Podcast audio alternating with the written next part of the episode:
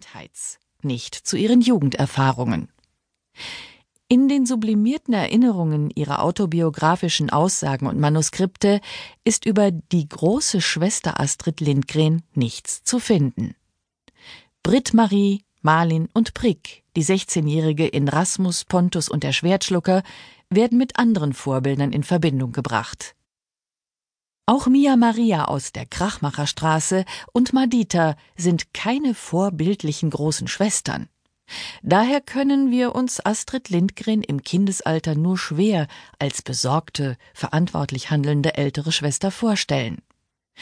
Diese Position vertrat sie erst einige Jahrzehnte später, als sie als erfolgreiche und angesehene Autorin ihren Schwestern etwas zu bieten hatte.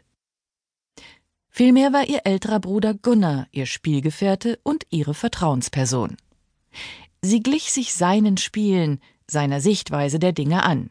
GE, wie er nach den Initialen seines Namens gerufen wurde, war für sie seit ihrer Kindheit neben dem Vater eine der wenigen männlichen Autoritäten, die sie gelten ließ.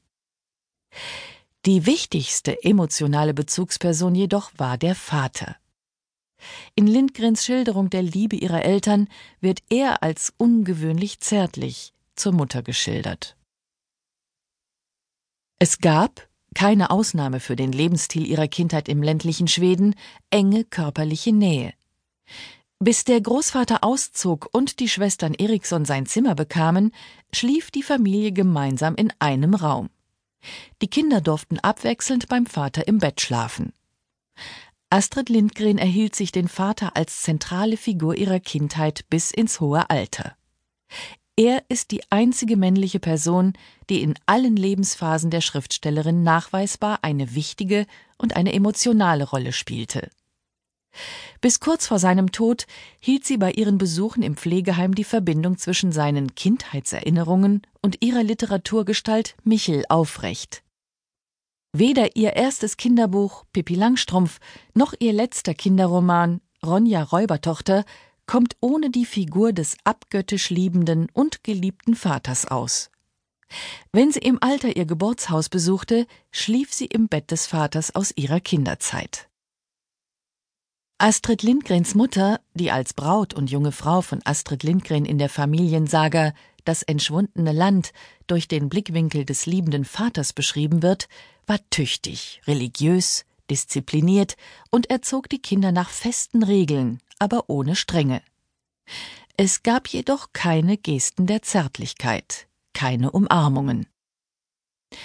Liest man die Szenen und Bilder zu den Seiten ihres Charakters, für die Astrid Lindgren ihr dankbar war, Großzügigkeit, Liberalität und Organisationstalent, bemerkt man, dass hier ganz bestimmte Ausschnitte einer Mutter-Tochter-Beziehung erinnert und in den Vordergrund gestellt werden.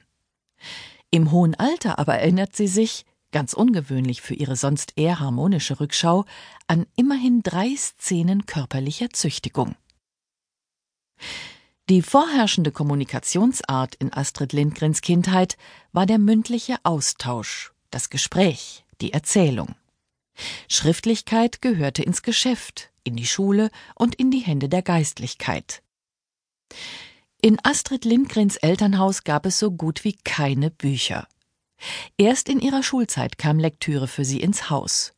Unterhaltend und daher sympathisch, für das Kind auch besonders interessant war, wer gut erzählen konnte.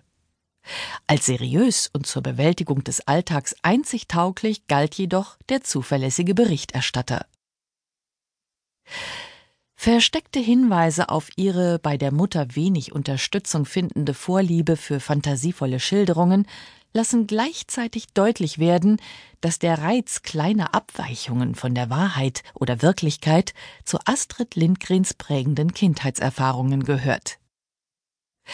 Als sie fünf Jahre alt war, so erinnert sich die alte Astrid Lindgren, wenn sie immer und immer wieder nach den Wurzeln, dem Anfang ihrer Erzählkunst gefragt wurde, las Edith, ein paar Jahre älter als sie, ihr Geschichten vor, die sie tief beeindruckten. Edith war die Schulkameradin des älteren Bruders Gunnar und die Tochter eines Stallknechtes, der mit seiner Familie in einer kleinen Karte auf dem Gelände des Hofes Näs lebte. In Christins Küche hörte Astrid Eriksson auf diese